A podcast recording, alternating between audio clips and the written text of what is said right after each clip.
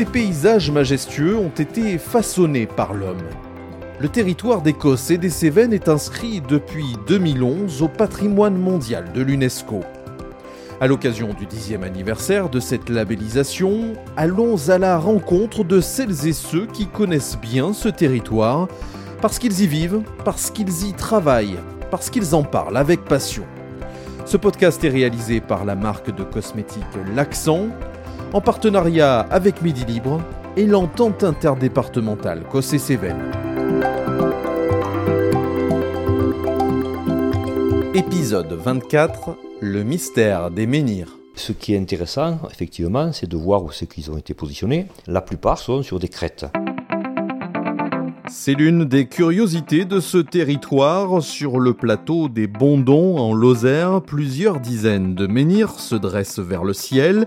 La présence de ces monolithes de granit interroge.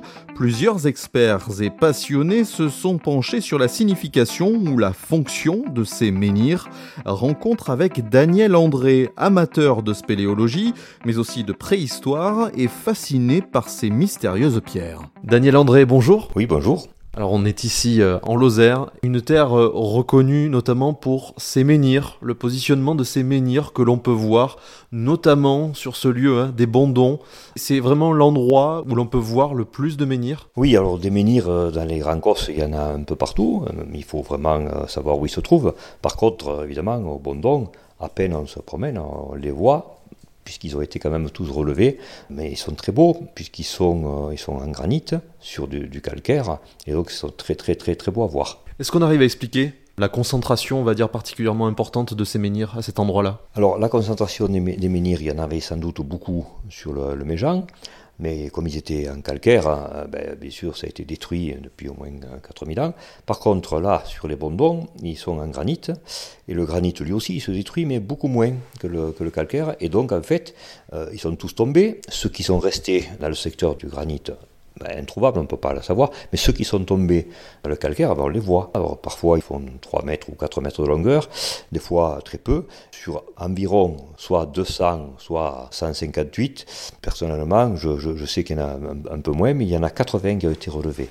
Donc euh, un jour ou l'autre, il faudrait que tous les autres soient relevés parce que ceux qui sont malheureusement restés au sol, eh bien, euh, il y en a qui peuvent, sans savoir que ce sont des menhirs, les prendre les jeter, et c'est un, un, petit peu dommage. Il y a eu un gros travail de référencement de ces menhirs hein, qui a commencé, je crois, dans les années 40. Il y a eu deux personnages importants, on va dire, dans le référencement de ces menhirs sur ce secteur Oui, alors la première personne, euh, c'est Morel, le docteur Morel, qui avait trouvé ça donc, en 1940. En allant dans ce secteur, il faisait un peu de spéléo aussi. Du jour au lendemain, il en a vu, il en a vu, il en a vu. Il, a fait une publication pour, pour en présenter plus, plus de 200. Et puis, par la suite, évidemment, une grande partie euh, ont été enlevées par des propriétaires qui ne savaient pas ce que c'était.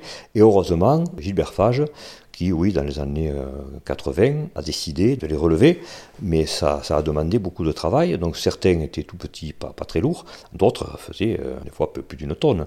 Et euh, ça a été très long, de, longues années de travail de, sa part.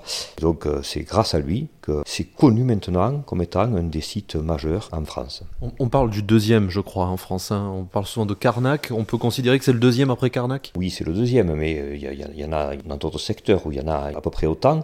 Mais euh, les nôtres, là, les bondons, sont très grands, hein, très grands et très lourds. D'ailleurs, sur le terrain, on, voit très bien, hein, quand on est sur un menhir, on en voit régulièrement un, euh, soit à proximité immédiate, soit sur la crête en, face.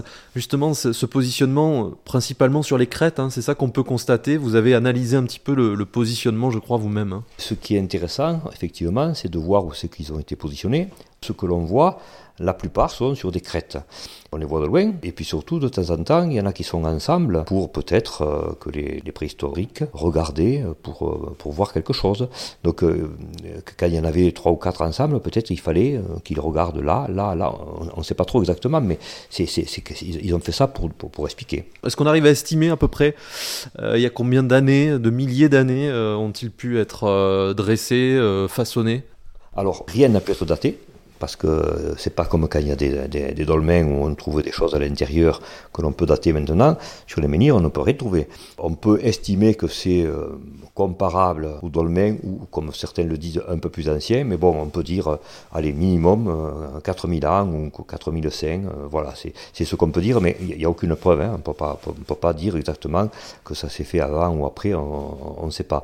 Mais toujours est-il, c'est vraiment préhistorique, parce qu'on on en trouve un peu partout, et on trouve même des statues menhirs dans le sud de la France, et on en trouve très peu en hauteur, pour une raison toute simple, c'est que euh, les statues menhirs ont été euh, fabriquées à partir de calcaire ou, d'autres choses, et tout simplement, s'il y avait du gel, ça pouvait s'altérer. Et par contre, dans les secteurs les plus bas de la France, les menhirs sont restés des statues menhirs, puisque là, elles n'ont pas été altérées. Et donc, il est très possible que beaucoup de menhirs que l'on voit sur le plateau étaient des statues menhirs avec des dessins qui représentaient euh, des, vues de religion. Il faut se dire que les préhistoriques, ben, ils étaient comme les personnes actuelles, hein, pensaient bien sûr à de la religion, mais avec leurs idées de cette époque-là. On peut envisager qu'ils mm, étaient le symbole, ou en tout cas reliés à leurs croyances euh, de, l'époque? Oh Oui, bien sûr. Alors moi, moi bon, mon, idée, c'est de, la religion liée à, donc, ce qu'on appelle des pareidolis, c'est-à-dire ce que, ce que l'on voyait en hauteur, un peu partout, des, des choses qui ressemblaient à, des animaux. Et bon, ben, euh, on, pouvait, on pouvait le dessiner quand les personnes étaient donc, du, paléolithique. Ils pouvaient imaginer, voir des choses et puis il les dessinaient. Et beaucoup plus tard, évidemment, les personnes donc, d'il y a environ 4000 ans voyaient euh, des choses dans le ciel. Et bien sûr, c'était euh, la foudre, c'était ce que l'on voyait dans le ciel, quoi, qui pouvait être donc pour eux de la religion. Voilà. Est-ce qu'il faut penser que du coup le, positionnement de ces menhirs correspond à, là où pouvait tomber la foudre par exemple? Ça c'est prouvé? C'est une piste sérieuse? Rien n'est prouvé. Mais euh, par contre, euh, quand euh, donc Gilbert Fage a tout ramassé, il s'est aperçu que tous ceux qui étaient tombés avaient pris la foudre. Et il n'avait pas pu prendre la foudre quand ils étaient par terre. Il avait pris la foudre, bien évidemment, quand ils étaient plantés. Alors, est-ce que c'est ça qui les a fait tomber? En attendant, il est, il est plus qu'évident que, on le sait, à partir du moment où une personne se promène, elle peut prendre la foudre. À partir du moment où il y a un arbre qui pousse, bah, il peut prendre la foudre. Donc on met, quand on est préhistorique, on met un menhir quelque part, évidemment, euh, la foudre peut y tomber dessus.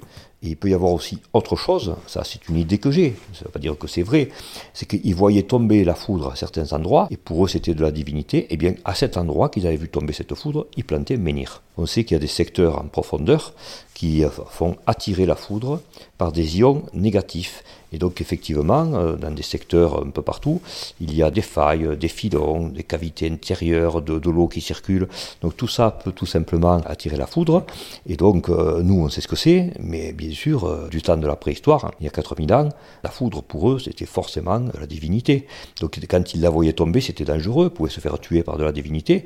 Mais bon, ça pouvait faire aussi quelque chose de très important pour eux quand ils venaient sur, le, sur ce plateau, sur ce coste, c'est que ça faisait tomber mais bien sûr de la pluie. Comment il s'y prenait finalement pour lui donner justement cette forme? Ça, est-ce qu'on le sait? Pour pouvoir fabriquer un menhir, il cherchait un peu partout euh, bon, bien sûr, sur l'Écosse, euh, c'est du calcaire. Bien sûr, euh, au Bondon, à côté, il y avait du granit. Et eh bien, ils cherchaient du granit qui pouvait être ben, naturellement fait, quoi. Alors, s'ils en trouvaient qui était, qui fait, c'était facile. Sinon, ils avaient un système, et donc, ils avaient tout simplement à les couper sur une, longueur. Ils faisaient des trous, ils y mettaient de l'eau pour que, le gel, l'hiver, donc, le fasse casser, ou que, ou que, bien sûr, il y ait que la foudre qui tombe dedans et qui pouvait casser ce qui avait été creusé sur parfois 4 ou 5 mètres de longueur. Et donc, euh, comment je sais ça? C'est que, euh, bon, c'était déjà connu, mais personnellement, J'en ai trouvé un dans le secteur. On, voit très bien comme il faisait. Quoi. Donc il, creusait, effectivement. Alors il creusait sans doute peut-être euh, jusqu'à 10 ou 10 ou 20 cm de, hauteur. Et puis à, l'intérieur, il devait y mettre bien sûr de, l'eau, ou alors tout simplement, c'est la nature qui en a mené. Et puis euh, dans ce secteur qui était à 1200 d'altitude, dès qu'il gelait, euh, des, des, gelées parfois moins 20, ben, ça pouvait casser justement à l'endroit où ils avaient fait des trous. Et donc pour eux, ben, c'était même pas il ne savait même pas, c'était une divinité qui le faisait. Et donc ce menhir euh, cassé par de la divinité, c'était extraordinaire. Et puis euh, donc il transformait euh, l'objet en, quelque chose de très beau. Alors Daniel André, dans le prochain épisode, on parlera du pélardon. Qu'est-ce que ça vous inspire? Alors moi, le pélardon, le fromage, c'est tout ce que j'adorais quand j'étais jeune. Mais hélas, j'ai eu un jour un problème de santé et euh, après une étude qu'on m'a fait, elle m'a dit qu'il fallait que je ne mange plus de fromage ou très peu. Donc du coup, alors là, il faut surtout pas que j'aille voir ce genre de choses, sinon, comme j'aime ça, je mangerai à fond et ça me ferait très mal. Mais euh, franchement, dans toute ma jeunesse, dans une grande partie de ma vie, ça c'est quelque chose qui me plaisait adorablement. Merci beaucoup, Daniel André. Merci. Et merci à vous d'avoir suivi cet épisode. À très bientôt pour mettre à nouveau l'accent sur l'Écosse et les Cévennes.